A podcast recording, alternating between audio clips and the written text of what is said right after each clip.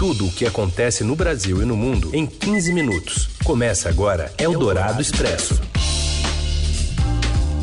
Olá, tudo bem? Bem-vindo, bem-vinda. Começamos aqui uma nova edição do Eldorado Expresso, a primeira, né, desta semana.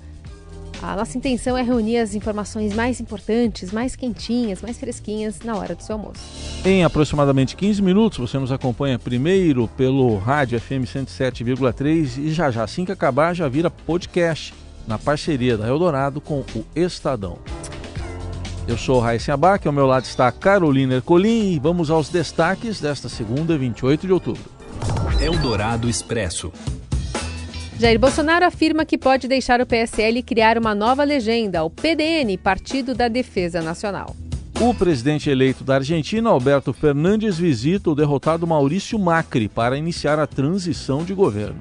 E ainda o projeto de monitoramento eletrônico de cidadãos em São Paulo e as chances de cada time no Brasileirão na ponta de cima e na ponta de baixo da tabela. Eldorado Expresso.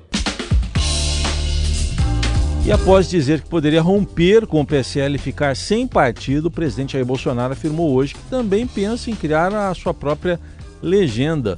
O nome, segundo ele afirmou, poderia ser Partido da Defesa Nacional, PDN. Bolsonaro avaliou que a situação no PSL é grave e disse que seguirá exigindo acesso e transparência nas contas da sigla. As cartas estão na mesa. Eu nunca saltei de paraquedas sem um paraquedas reserva. Patriota seria uma boa, seria uma boa casa? Eu gosto do Adilson, né? Por pouco. A negociação na, na época não foi feita comigo, foi feita pelo, por quem estava do meu lado, né? Eu estava muito mais simpático ao Adilson. Eles resolveram ir para o PSL. Tudo bem. Agora, o ideal numa situação dessa, se porventura não chegar a um acordo, né, é um novo partido. Que agora, segundo informações que eu tive, você pode colher assinatura de forma eletrônica, eu não teria dificuldade em criar um partido nesse sentido. Mas gostaria que fosse pacificado tudo declarações que foram dadas lá nos Emirados Árabes antes da partida para o Catar. A quarta etapa da viagem começou no Japão, passou pela China e vai terminar na Arábia Saudita. Eldorado Expresso. Aliás, a colunista da Rádio Dourado e do Estadão, Eliane Cantanhede, avalia que a ideia de misturar forças armadas com política não é uma boa. A origem disso é que o presidente Jair Bolsonaro, ele não dá valor nenhum a partidos, a legendas. E a própria defesa dele agora, ele falar em criar um partido chamado Partido da Defesa Nacional, é muito complicado porque ele está misturando duas coisas que não deveriam se misturar: política e forças armadas. Ele está jogando os militares dentro da política. Isso não é bom para a política e muito é, menos é bom para a, as forças armadas. Eldorado Expresso. E Alberto Fernandes aderiu ao Lula livre, primeiro no primeiro discurso depois da, de eleito presidente da Argentina em primeiro turno. E o presidente Bolsonaro, lá no Oriente Médio, lamentou a eleição do peronista e disse que não vai cumprimentá-lo. Acompanhe as informações com a repórter Júlia Lindner, que acompanha a viagem do presidente brasileiro ao Oriente Médio. O presidente Jair Bolsonaro reagiu mal à vitória do peronista Alberto Fernandes na Argentina, que faz parte da chapa da ex-presidente Cristina Kirchner, que é a adversária declarada do presidente Bolsonaro. Nos últimos dias, o presidente tinha até amenizado o tom em relação à iminente vitória de Fernandes. Ele disse até em intensificar o comércio entre os países. Na nossa paz, pretendemos ampliar qualquer comércio com a Argentina mas ele se incomodou com o fato de que Fernandes publicou ontem uma foto em apoio ao ex-presidente Lula. Então agora Bolsonaro diz que não vai nem mesmo parabenizar Fernandes pela vitória. Ele quer aguardar os próximos acontecimentos, disse que vai ver como o Fernandes vai se posicionar em relação a temas, por exemplo, como o Mercosul, para aí decidir como vai se posicionar também em relação à Argentina. Lamento, eu não tenho bola de cristal, mas eu acho que a Argentina escolheu mal. O primeiro ato do Fernandes foi já Lula livre, dizendo que ele está preso injustamente. Já disse, aqui veio. E sem contar com o pessoal de esquerda aqui do Brasil que está lá. Não pretendo parabenizá-lo. Agora não vamos é, nos indispor. E vamos esperar o tempo, né? Para ver qual é a posição real dele na política. Porque ele vai assumir, vai tomar pé do que está acontecendo e vamos ver qual a linha que ele vai adotar. Eldorado Expresso. Bom, vamos até a Argentina então, onde o presidente eleito, o peronista Alberto Fernandes, se reuniu com o atual chefe de Estado, Maurício Macri, na Casa Rosada. E quem traz detalhes para a gente é o repórter Rodrigo Cavalheiro, enviado especial do Estadão Buenos Aires. Boa tarde, Heisen. Boa tarde, Carol. Boa tarde. Uma manhã chuvosa aqui em Buenos Aires, de expectativa em relação ao encontro entre Maurício Macri, presidente da Argentina, e o presidente eleito, Alberto Fernandes, ganhou a eleição ontem à noite, 48% dos votos contra 40% do Macri. O que aconteceu hoje de manhã? Ambos se reuniram por uma hora na Casa Rosada, convite feito pelo Macri ontem à noite ao reconhecer a derrota. Alberto Fernandes pediu que uma equipe de transição seja montada, 30 pessoas indicadas por ele possam acompanhar o estágio do país e principalmente a economia é o que mais preocupa, né?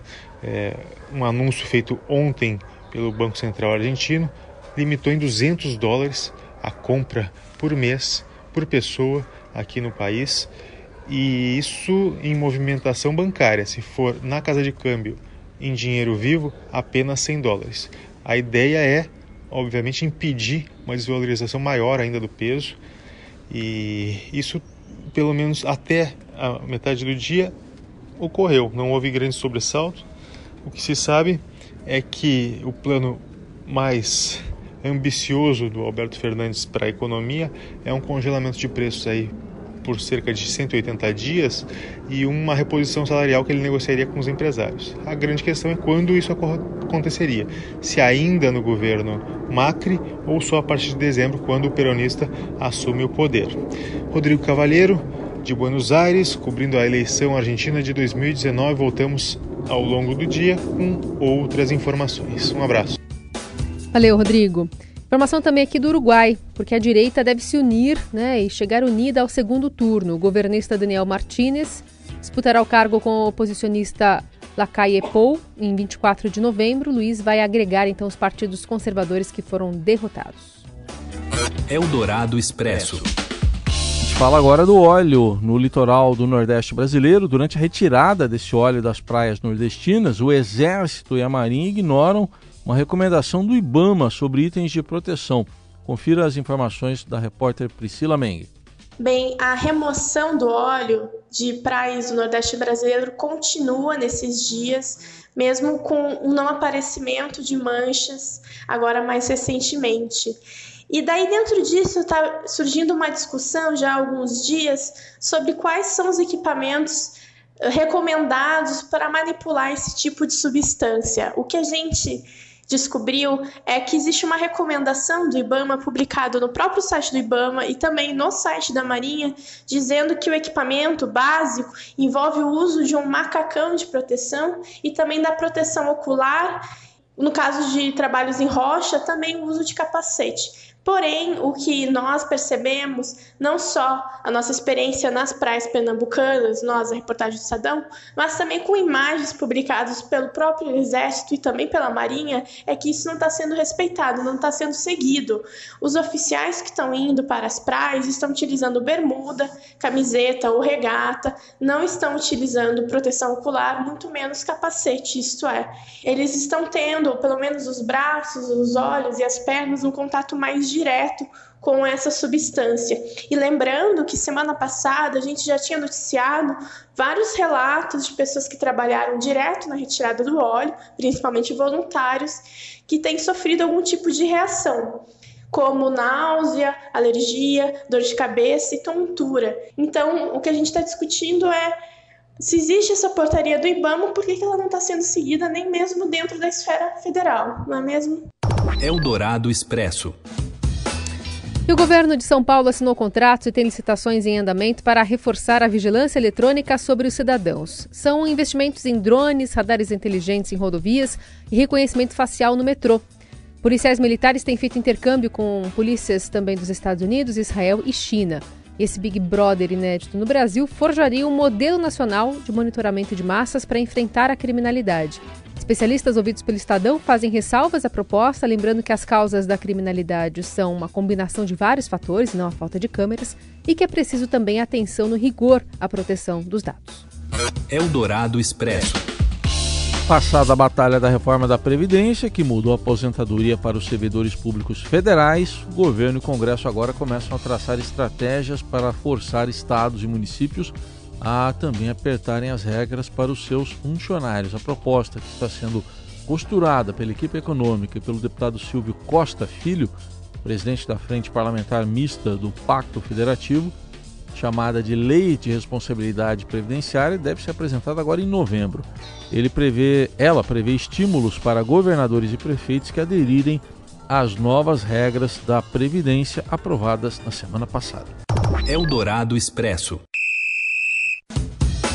E quais as chances de cada time no brasileiro, tanto na ponta de cima quanto na ponta de baixo da tabela? Quem faz as contas e traz tudo pra gente é Robson Morelli.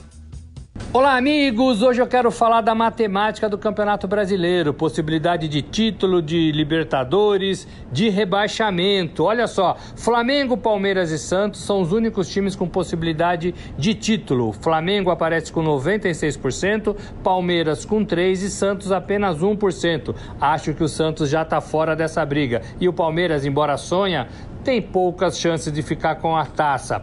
Possibilidades de vaga na Libertadores. Aí sim a briga é boa. Flamengo com 99%, Palmeiras também com 99%, a diferença é decimal. Santos com 91%, São Paulo com 51% de chances, seriam os quatro primeiros para a Libertadores. Vagas indiretas, pré-Libertadores. Inter aparece com 24% de chances, Grêmio com 18% e Corinthians com 12%. Para mim, até o sétimo são são os que brigam pela Libertadores. Ainda tem Bahia com 3, Goiás com 2 e Vasco com 1%, mas acho que estão fora da briga, dependendo do que vai acontecer aí nas próximas 10 rodadas.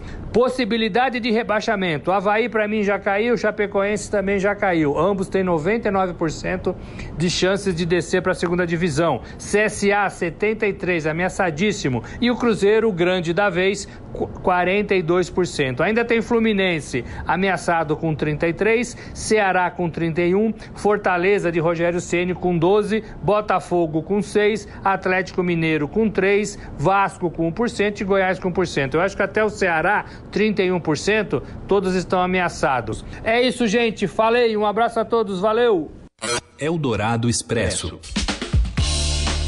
E hoje muita repercussão nas redes sociais com artistas e colegas de trabalho se manifestando sobre a morte do ator e diretor da TV Globo Jorge Fernando. Ele morreu ontem no Rio de Janeiro aos 64 anos, estava internado no Hospital Copacabana Star, ou Copa Star, Hospital Copa Star, que comunicou em, no, em nota, num boletim médico, que ele teve uma parada cardíaca em decorrência de uma dissecção da aorta completa.